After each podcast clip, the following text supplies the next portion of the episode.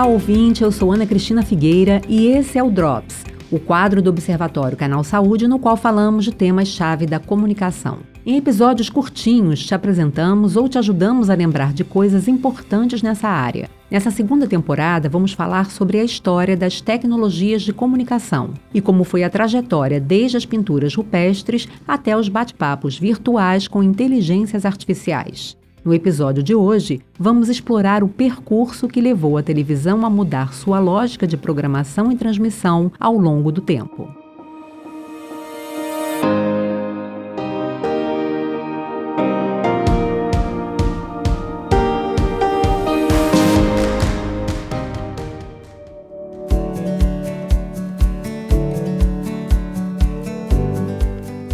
Observatório anterior, vimos que a televisão é fruto de outras descobertas. É também uma evolução de algumas delas, como o rádio, por exemplo. Neste episódio, vamos tratar das evoluções posteriores à popularização da TV e da modernização tecnológica que causou uma revolução na forma de assistir televisão. O advento do videotape é um bom começo para essa história. O uso doméstico de fitas de videocassete magnéticas aconteceu na década de 70, apesar de o videotape já ser uma realidade nos Estados Unidos desde 1956. O formato VHS foi escolhido por sua facilidade para ser usado em casa. As pessoas passaram a gravar programas de TV ao vivo e assistir como reprise.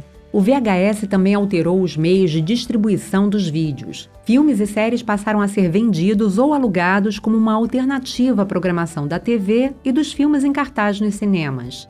Pessoas até uma determinada geração irão lembrar das idas a videolocadoras para escolher um filme e levá-lo para casa para assistir. Anos mais tarde, o VHS foi superado pelo DVD com seu formato digital, mas a ideia continuava a mesma. Estava inaugurada ali uma nova forma de interagir com a televisão. Soma-se a isso a introdução do controle remoto também na década de 70, que tornou mais cômodo o acesso à TV e mais fácil a mudança de canais e a criação do primeiro console de videogame em 1972 para ser conectado à TV. A ideia inicial era criar uma TV interativa com jogos, mas isso não deu certo. A televisão começava a extrapolar sua proposta original. Assisti-la também já havia deixado de ser um hábito essencialmente em grupo, em um único espaço da casa ou em lugares públicos. Tornou-se uma experiência pessoal, em cômodos diferentes, a partir do aumento de aparelhos nos domicílios. A mudança na forma da programação era o caminho de sobrevivência das emissoras de TV. Os canais abertos já não atendiam mais às novas demandas de uma sociedade que também passava por transformação. A segmentação da programação acabou sendo uma consequência para atender às preferências pessoais do telespectador.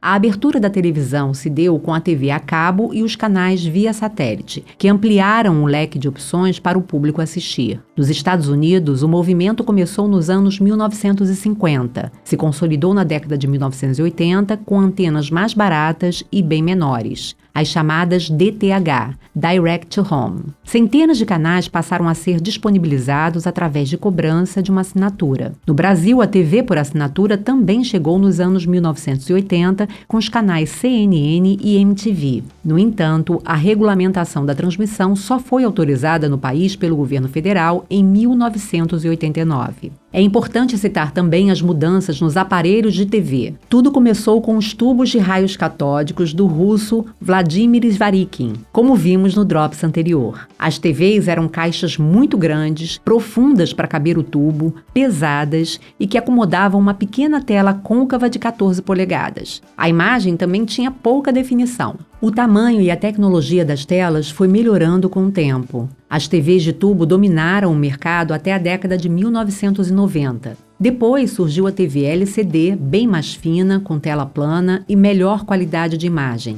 Em seguida, a de plasma, que consumia mais energia, esquentava muito e não permaneceu no mercado por isso e as de LED, que predominam até hoje, com variações, o LED, QLED. As TVs de LED são iluminadas com lâmpadas mais brilhantes e com menos consumo de energia. As imagens são muito mais realistas pelas cores e contraste mais fortes. As mudanças nos aparelhos de TV, sem dúvida, melhoraram a experiência do telespectador frente às novas realidades que surgiam gradualmente e fizeram diferença na migração do sistema de TV analógico para o digital. A tecnologia HDTV, sigla em inglês para High Definition Television, transformou o sinal de televisão em digital de alta resolução. Apesar da primeira transmissão pública ter acontecido nos Estados Unidos em 1996, foi somente em 2005 que a tecnologia se espalhou. Nesse ano, o Reino Unido e os Estados Unidos passaram a distribuir a maioria das transmissões de televisão em formato digital.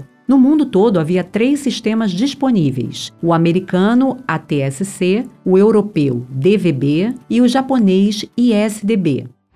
O Brasil iniciou o Sistema Brasileiro de TV Digital Terrestre, SBTVD, em 2006, adotando o sistema japonês. Ao mesmo tempo, desenvolveu um software intermediário chamado Ginga. O sistema operacional possibilitaria maior interatividade com a TV digital. O telespectador poderia assistir ao telejornal, por exemplo, e interagir com a emissora ao mesmo tempo, acessando mais informações, inclusive pelo celular. O conceito de televisão interativa surgiu a partir das possibilidades oferecidas pela TV digital. A TV passaria a incluir uma série de novos serviços que permitiriam acessar vídeos sob demanda, jogos, mecanismos de votação e de compra de produtos, guias de programação, múltiplos ângulos de câmeras, entre outras formas de interação. A TV interativa foi pensada para ser uma verdadeira mudança de paradigma no consumo de TV. O telespectador assumiria o controle do que assistir e de como fazer isso, a qualquer hora e em qualquer lugar. Outra mudança significativa seria permitir que a TV fosse usada por pessoas de baixa renda, sem acesso à internet, como uma ferramenta de inclusão digital. Apesar dos esforços iniciais, a tecnologia não foi para frente por falta de interesse de radiodifusores e fabricantes de televisores, além da falta de experiência na gestão do Estado. A TV digital acabou sendo a mesma TV que já existia no Brasil. A mudança, nesse caso, foi a alta definição, e esse foi um desafio a ser superado pelas emissoras de TV e produtores de conteúdo em geral. Equipamentos, figurinos, cenários, tudo precisaria ser repensado para não deixar detalhes que desagradassem ficarem perceptíveis para os telespectadores. Afinal, a promessa era imagens muito mais realistas. A pretensa interatividade viria com as Smart TVs, mas não aconteceu novamente. E no caso das TVs inteligentes, possivelmente só funcionaria para quem tivesse conexão com a internet. Aqui cabe dizer que o uso doméstico da internet aconteceu em meados da década de 90, para um número restrito de pessoas. A baixa conectividade ainda é um problema no Brasil e em outros países que enfrentam a desigualdade social. O fato é que a comercialização das Smart TVs foi o que possibilitou a convergência direta entre televisão e internet. A partir de uma conexão, o telespectador passou a ter acesso aos aplicativos disponíveis no aparelho, além de navegar na internet.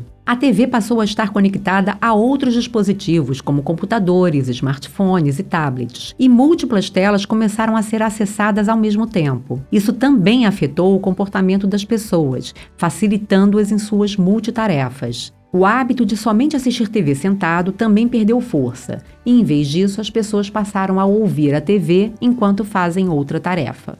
A internet possibilitou ainda uma revolução no consumo do audiovisual. O surgimento do YouTube em 2005 permitiu que pessoas comuns criassem sua própria rede de televisão particular. Cada indivíduo passou a reunir vídeos de seu interesse de todos os cantos do mundo. Começou também a fazer upload dos próprios vídeos e a avaliar, recomendar e comentar vídeos de outros. O streaming se tornou um grande mercado competitivo à TV e aumentou as chances de circulação e acesso dos conteúdos audiovisuais. Além do YouTube, plataformas como Netflix, Amazon, HBO e tantas outras são os principais meios procurados hoje para entretenimento e informação. A televisão, diante da nova realidade, se transformou em uma plataforma digital. A essa altura, poderíamos dizer que a televisão acabou ou está fadada a acabar. Para a primeira hipótese, a resposta é não. A TV não acabou. Precisou se reinventar para se manter de forma híbrida. Quanto à segunda possibilidade,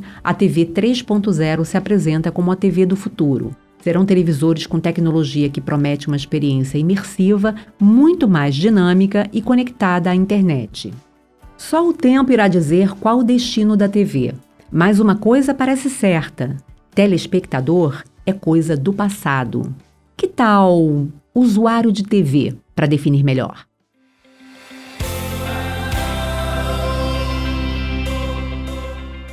Quiser falar com a gente, você pode mandar e-mail para observa@fiocruz.br, mensagem pelo WhatsApp 21 99 701 8122 ou pelas nossas redes sociais. Além do Observatório, o Canal Saúde produz outros podcasts, como Histórias da Saúde e o Docs, que você pode ouvir nos principais agregadores ou no nosso site. Os endereços estão na descrição deste episódio. E se você gosta dos nossos podcasts, não esqueça de seguir e avaliar nas plataformas. Os drops são postados todas as sextas-feiras, com exceção da última sexta do mês, que é reservada para o episódio regular do Observatório. O Drops é uma produção do Canal Saúde da Fundação Oswaldo Cruz. Roteiro e locução: Ana Cristina Figueira. Direção: Gustavo Aldi. Edição: Nathalie Kruszewski. Coordenação dos podcasts do Canal Saúde: Gustavo Aldi.